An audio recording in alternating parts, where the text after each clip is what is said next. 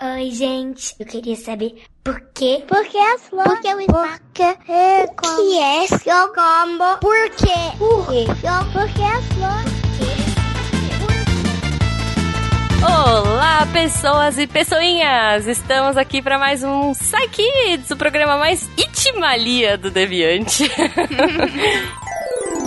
Sai, kids, porque sim não é a resposta.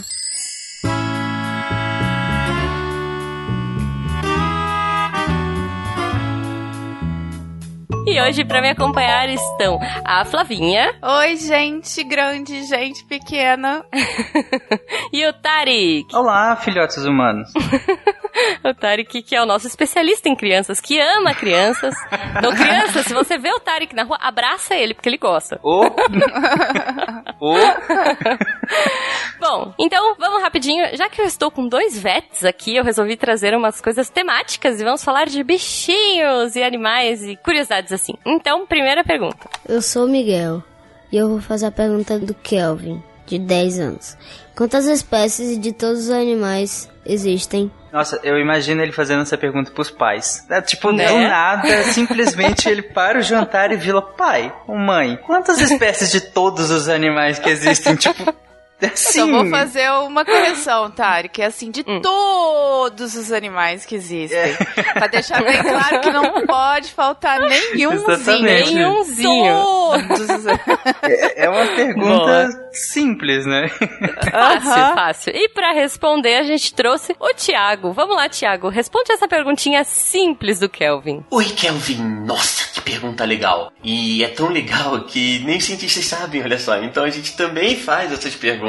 Mas calma, calma, eu vou te explicar direitinho por que os cientistas não sabem. O que você está perguntando é sobre o que os cientistas chamam de biodiversidade. Aí o bio, ele significa vida, que nem em biologia, e diversidade significa é, diversidade mesmo, né? São coisas que são diferentes. Então, o que acontece é que, desde que surgiu a primeira formazinha de vida no nosso planeta, essa forma de vida ela foi se modificando, se modificando, se modificando, e sempre de maneiras muito, muito diferentes, até que se tornassem todas as espécies que a gente conhece hoje e vê por aí, na floresta, no mar, no rio, voando, aqueles que a gente tem em casa, como cachorro, gato. Esses lugares diferentes que eu tô falando, eles são muito importantes por quê? Porque para cada espécie sobreviver e explorar cada um desses lugares, ele precisa de características muito diferentes, né? Então, por exemplo, se você vê uma espécie que mora no Polo Norte, Aí lá é muito frio, né? Então ele ia morrer de frio se fosse que nem a gente não tivesse roupa. Então ele precisa ter ou muito pelo ou alguma resistência muito grande à temperatura de frio. Mas se ele morar em um lugar muito, muito quente, aí ele precisa ter uma resistência ao calor. O peixe que mora lá no, no mar, no rio, ele precisa ter uma forma de respirar que é diferente da nossa. Ele respira dentro d'água. Então, cada lugar exige uma forma diferente. E aí o que acontece é que tem vários biólogos que estudam e dedicam a vida inteira a entender como essa variedade toda de vida existe no nosso planeta, que é a sua pergunta. E o problema é que tem muitas dessas espécies que acabam morrendo, né? Morrem todos os, os animaizinhos de cada uma dessas espécies e eles deixam de existir e às vezes a gente nem mesmo soube que elas existiram, sabe? Isso é horrível e isso acontece por vários motivos e por isso que a gente tem que lutar para preservar o nosso planeta para que essas espécies não morram. Então, assim, a gente tem muitos biólogos também que eles trabalham tentando descobrir novas espécies para poder salvar essas espécies de morrerem também. Enfim, voltando para sua pergunta, quantas espécies de todos os animais existem? Como eu disse lá no início, a gente não sabe dizer certinho e por isso tem vários cientistas que são preocupados em procurar espécies novas. E aí, quando eles encontram, eles catalogam, quer dizer, eles começam a descrever como é que é essa espécie e aí eles informam para o mundo que, olha, eu descobri uma espécie nova e ela é mais ou menos assim, né? E aí, daqui a muitos anos, 100 anos, 200 anos, mesmo que essa espécie já tenha morrido e não exista mais, os cientistas de daqui a 200 anos, eles vão poder entender como ela era e vão poder estudar. É quase como se a gente tivesse uma enciclopédia inteirinha só para várias espécies de vida que a gente tem no planeta. E procurando aqui nos artigos científicos de biodiversidade, a última atualização que eu encontrei foi de 2008. Quer dizer, faz 11 anos, né? E aí, nesse catálogo, existiam cerca de 3 milhões de espécies. Uau! Mas muita coisa, né? Mas quanto é 3 milhões? Então, você sabe quanto é 100? Agora você tenta multiplicar 100 por 100 de novo, aí vai dar 10 mil. Aí você multiplica esses 10 mil por 100 de novo, aí vai dar 1 milhão. Aí você multiplica por 3. É muita coisa, tá vendo? Mas se os biólogos já conseguiram descrever tanto bicho por aí, então a gente deve conhecer a maioria das espécies, né? Não, não é bem assim. Quanto mais a gente procura, mais a gente acha. Até porque tem várias espécies que são muito pequenininhas, a gente precisa de microscópio para olhar, sabe? E hum, existem vários lugares do planeta que a gente também não conhece direito. Por exemplo, o fundo bem fundo lá do mar, sabe? Que às vezes é muito difícil de chegar, aí tem muitas espécies que só vivem ali e a gente não consegue ir lá e olhar direito. Os biólogos eles também fazem uma estimativa de quantas espécies eles ainda acham que vão encontrar. Quer dizer, eles começam a fazer uma previsão assim, já que a gente está achando tanta espécie assim, então eu acho que eu vou encontrar daqui a pouco um número X de um número tal de, de espécies no final do trabalho quando a gente conseguir catalogar todas elas. E a última previsão que eu encontrei foi de 2011, quer dizer, faz oito 8 anos, e aí até lá os cientistas esperavam encontrar 8 bilhões de espécies na Terra e mais 2 bilhões de espécies só no mar. Então seriam 10 bilhões, é muita coisa mesmo. Então, sabe aquela conta que a gente fez lá atrás, que a gente multiplicou 100 por 100 duas vezes aí deu um milhão, né? Agora você multiplica esse milhão por 100 de novo, e aí depois você multiplica por 100 de novo, aí vai dar 10 bilhões, que é o número de espécies que os cientistas acham acham que existem na terra e no mar juntos. E aí o que vai acontecer é que a gente vai viver a nossa vida inteira, ainda vai ter muita espécie que a gente nem deu nome ainda, sabe? Então, é, como você pode ver, né, tem perguntas que ninguém sabe ainda, mas que a gente consegue pelo menos fazer uma previsão. Então é isso, muito obrigado pela pergunta, Kelvin. Eu adoro esse tema e foi bem legal te responder. E pergunta mais, pergunta mais, tudo bem? Então até a próxima. Tchau, tchau. Tá fácil, gente. Uau! Uau! Uau! Gente, eu quero saber se os é, biólogos já catalogaram os unicórnios. É só isso que eu quero saber. e pensa, Kelvin, que a gente é uma, o ser humano é uma espécie Uma entre só. 10 bilhões Meu de possíveis espécies. Uminha que a gente é só. Tô boba.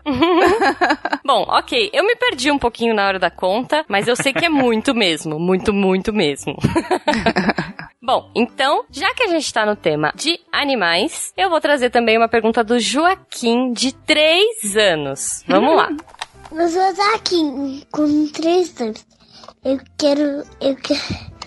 Eu, eu, eu quero. Eu quero saber porque esse escorpião tem veneno porque ele é bravo. Ai, meu Deus do céu. Ele quase que esqueceu a delícia. pergunta no meio. Gente, por que que o escorpião tem veneno e é bravo? Joaquim, é uma ótima pergunta.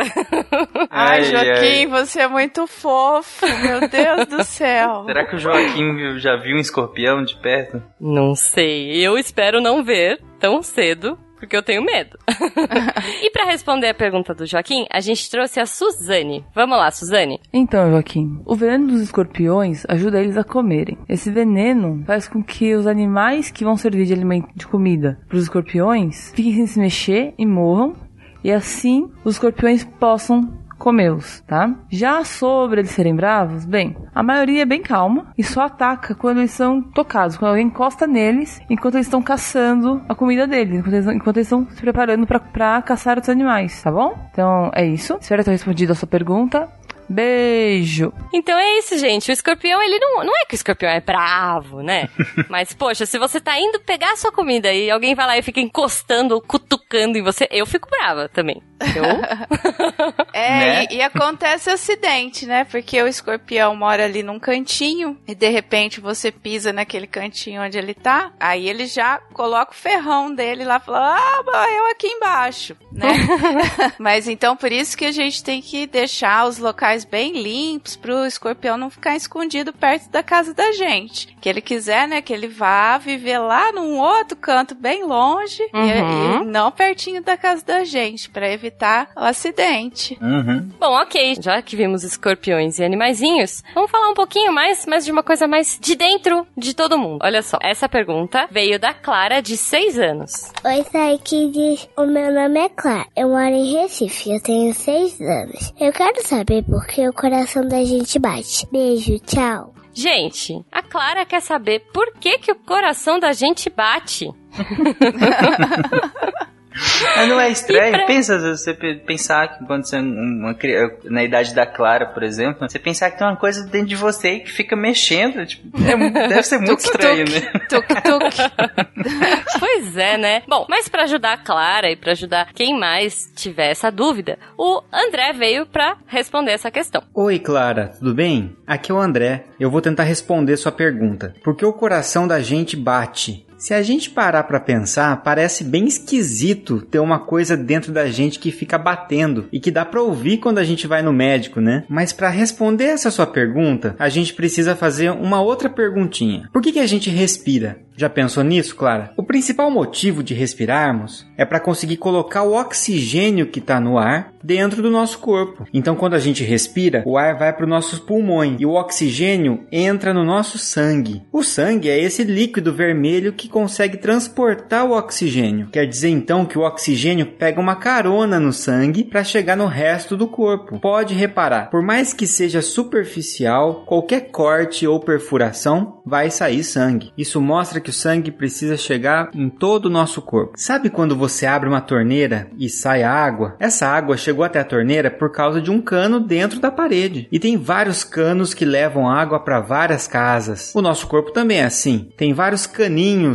que são os vasos sanguíneos, que levam sangue para vários lugares e levam também o oxigênio para o corpo. Dá até para você enxergar algum desses vasos se você olhar com atenção para o seu braço com a palma da mão virada para cima. Tá, mas e o coração, André? Bom, é ele que faz o seu sangue circular pelos vasos sanguíneos e assim levar energia e oxigênio para todo o seu corpo. Mas como que ele faz isso? Batendo. Aposto que você sabe desenhar um coração no papel, né, Clara? Então faz o seguinte: pega uma caneta, um papel e desenha um coração aí. Desenhou? Agora você faz uma linha bem no meio dele, dividindo o lado esquerdo e o lado direito. Então olha só o que acontece. Quando o coração bate, metade dele que você desenhou está jogando sangue para os pulmões para buscar o oxigênio que você respirou. A outra metade dele está jogando sangue que já tem oxigênio para os vasos que vão levar esse oxigênio e nutrientes para todo o corpo. Olha só como isso é importante. Se o coração não bater, não tem força suficiente para que o sangue vá para todos esses lugares. E aí o oxigênio não consegue pegar carona nesse sangue. E se não consegue chegar oxigênio nos órgãos, esses órgãos vão parando de funcionar. Então o corpo aos poucos vai parar de funcionar. E a gente não quer que isso aconteça, né, Clara? E é por isso que o seu coração tá batendo agora enquanto você ouve esse áudio. Esse coração bate enquanto você dorme, enquanto você brinca, ou seja, ele bate o tempo todo. Não depende da sua vontade, é algo automático. Aliás, ele bate faz bastante tempo, desde que você estava na barriga da sua mãe, sabia? E às vezes ele bate mais forte quando a gente fica entusiasmado com algo, por exemplo. Como é o caso quando eu ou você ficamos entusiasmados com a ciência. Que fofo. Oh, gente, é muito lindo, né? Ai, bati o coração, meu coração, não sei porquê, bate feliz. Viu, Clara, que lindo que o coração funciona. Ah, Ele tá adorei. ajudando a gente, olha só que legal. a levar todo o oxigênio pro nosso corpo, né? Só o André mesmo, né? Vai explicar fisiologia cardíaca pra uma criança. Parabéns, André. Né? Muito bom, nossa, o André é incrível. Bach mora no meu coração. ah, mas a parte que tem ou na parte que não tem oxigênio ainda? na parte que já foi pro pulmão buscar oxigênio ou na que tá esperando pra ir? Muito oxigênio pro baque. boa, boa. Bom, se vocês quiserem oxigenar, olha que bonito, esse Hum. projeto, continuar fazendo com que o Psyche expulse com muita força, você pode mandar as perguntas dos seus pequenos, que sejam conhecidos, por favor, não abordem pequenos na rua, pra mandar aqui pra gente. Vocês podem mandar pelo contato arroba suecast.com.br ou, pô, enfim, vocês podem mandar se vocês forem patronos já, ó, catim, vocês mandam direto pra gente lá no grupo e com certeza a gente vai responder aqui em algum momento. A gente tá recebendo várias perguntas legais, eu fico impressionada com a quantidade e qualidade das perguntas, coisas que eu sempre quis saber e nunca parei pra pensar que eu queria saber, mas agora eu quero. então é isso, e se vocês puderem apoiar o projeto, poxa, estamos aí, Patreon, Padrim, PicPay, né? Ajudem as crianças a continuarem ouvindo esse projeto e todos os outros do Portal Deviante. E é isso, gente. E aí, vambora? Vamos Vambora, nessa, né, Ju? Ah, peraí, vamos parar todo mundo agora, vamos ouvir o nosso coração? Beleza, tá todo mundo vivo? Vambora!